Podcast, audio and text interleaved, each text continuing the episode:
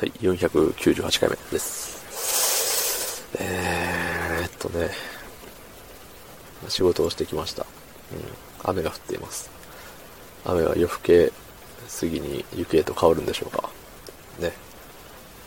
そんなことを言っている本日、12月16日木曜日、25時15分ですよ。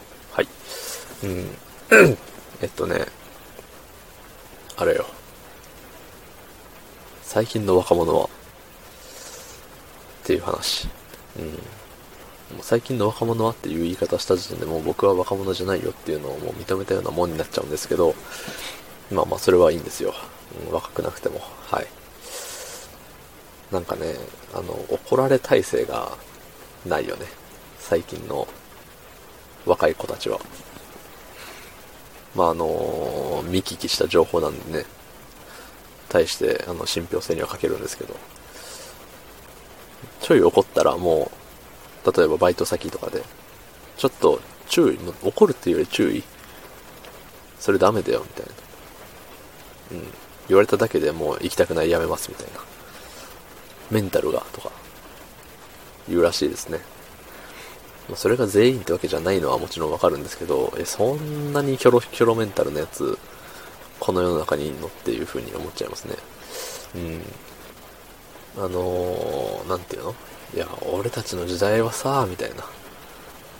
そんなん言い出したら本当におじさんなんですけど、いや、それこそね、僕だって、ある意味、あある意味っていうか、一応ゆとり世代なわけですよ。あの学校行ってただけは。確か。うん。まあ確かに怒られ慣れてないですよ、僕だって。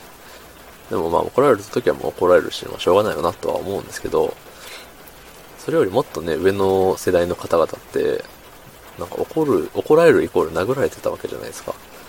てめえふざけんな、バカーみたいな。う、すいません、先輩、みたいな。もう、申しません、勘弁してください、みたいなね。そこまでひどいかはわかりませんけど。まあでも普通にね、パワハラっていう言葉もなかったくらいだし、なんかね、指導の一環として暴力だったじゃないですか、昔って。知らんけど。そう。それを経験した人が、なんていうの？その下の世代、まあ僕らぐらいかな？の世代に、まああの、殴っちゃダメだよっていうルールのもと、あの、殴らなきゃ OK みたいな感じで、まあ注意なり指導なり、ね、怒るなり、まあしてくるわけですよね。で、さらに、我々の世代からさらに下の世代に行くってなった時に、なんか、言い方も、なんかパワハラだよ、それとか。あの、何？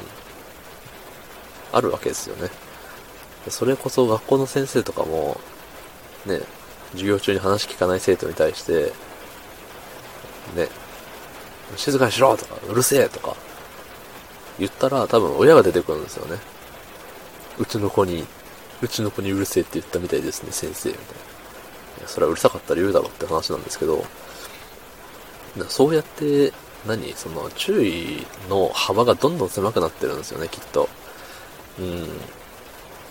あ、喋りたいのはわかるんだけど、今は静かにしてもらえるかなみたいな、そんな言い方をしなきゃいけないんですよ、きっと。うん。で、そんなん言っててもね、あのー、なんていうんだろう、怒られなきゃわからないことって多々あるんですよ。きっとっていうか僕の、あの、うん、生きてる中では、あ、あの時怒られたから今それやらなくなったなっていうのはもう無限にあって、うん。学校でね、そんな、なんか、ひょろっとした注意の仕方してたら、生徒が、ね、別に先生怒ってねえし、まだ、まだ大丈夫じゃねえみたいな感じで調子乗るんですよね。で、調子乗って調子乗って、先生がブチーンって、ブチ切れて、そしたら、ね、うわ、先生切れた。お母さん、みたいな。お母さん先生切れた。ちょっと、きょあの、教育委員会にちょっとチクってよ、みたいな。ね。そんな想像してます。どんだけ今の子供がダメな子供だと思ってるんだって、あの、どっかからお叱りを受けそうですけど、でもね、ほんと、こういうことが起きてんじゃねえかなって思うんですよね。こうやって全然あの、学校生活の中で怒られずに育ってきた人間が、えっ、ー、と、野に放たれて、ほんで、えっ、ー、と、ね、職場、まあ、社会に出てバイトとかでもね、そんで怒られます、あ、もう無理、やめる、みたいなね。嫌だね、本当に。えー、昨日の話を聞いてくれた方、いいねをしてくれた方、ありがとうございます。えー、明日もお願いします。ありがとうございました。